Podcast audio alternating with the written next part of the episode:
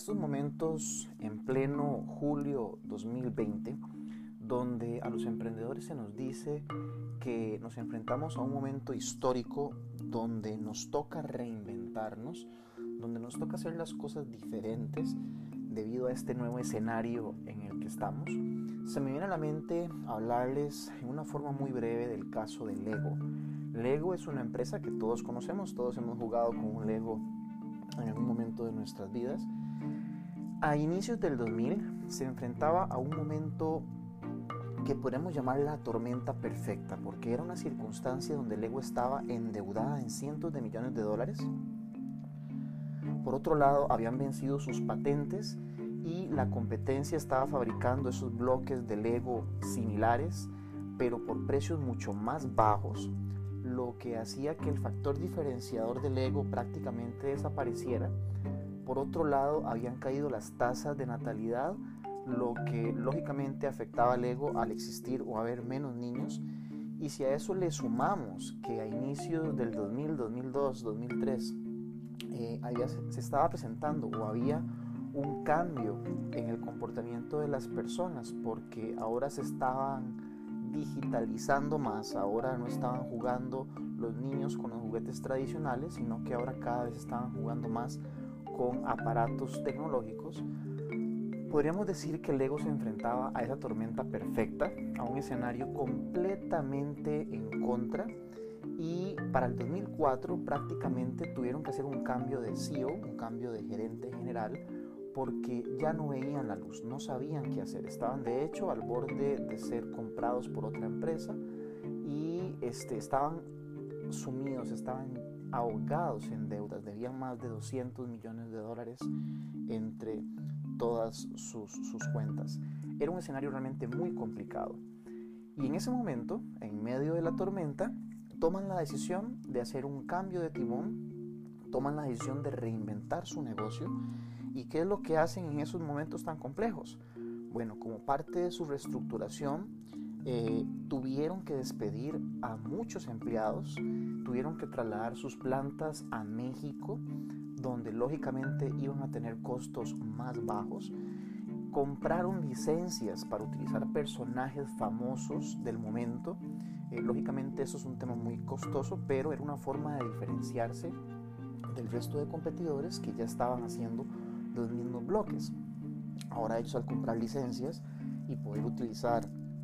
a Iron Man o Hulk o el Capitán América eh, en, sus, en sus personajes, eso les daba un elemento para sobresalir del resto de sus competidores. Y adicional a esto, incursionaron en el mundo del cine, de hecho crearon una película en, el concepto del ego, que de hecho fue una película taquillera que terminó, que terminó vendiendo decenas de millones de dólares Ingresaron en la industria de los videojuegos también para explotar el tema de esos personajes famosos, pero a través de las figuras de Lego. Y se abren el paso en el sector de la robótica como también otro elemento importante que ellos lograron visualizar que en el momento estaba creciendo. Esta empresa en esas épocas incursionan en el mundo de las redes sociales también para hacer comunidad al punto que en YouTube tienen ya millones de seguidores, donde ahí constantemente pasan series, todo con figuras de Lego, y al punto que también hasta crearon su propia red social para que la gente pueda construir ahí figuras y generar eh, conceptos para ellos analizarlos y ver si los lanzan al mercado. En efecto,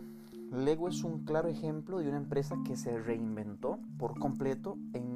esa tormenta perfecta que les decía al inicio del podcast. Se reestructuró, tomaron decisiones difíciles, crearon un laboratorio de innovación para desarrollar ideas de forma separada al resto de la organización, incorporaron a proveedores externos y usuarios en el desarrollo de nuevos productos. En ese entonces, 2004, cuando estaban en plena crisis, cede en el campo a un nuevo CEO que no era de la familia. Lego hasta ese momento siempre había sido dirigido por el fundador de la empresa, el hijo del fundador de la empresa, siempre había estado dirigida por la familia. Pero en el 2004 también toman la decisión de cederle el campo a un externo, a otra persona que no era de la familia, para que tomara las decisiones difíciles que tenían que tomarse. Pasaron a la acción y lograron salir a flote cuadruplicando sus ingresos en menos de una década. Estamos hablando que el 2004 de estar prácticamente que al borde de la bancarrota, al 2014 generando ingresos cuatro veces por encima de lo que tenían para ese entonces.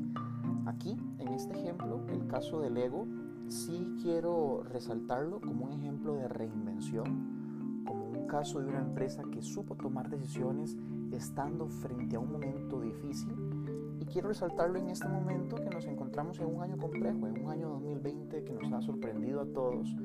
y que definitivamente nos está orillando o nos está obligando en algunos casos a tomar decisiones y modificar o cambiar nuestro modelo de negocio. De mi parte un gusto haber podido compartir con ustedes nuevamente en este podcast, recordarles que descarguen la aplicación Radio Onda Tica para que nos sigan escuchando por ahí y nuevamente indicarles jdavidulloa.com, nuestro sitio web.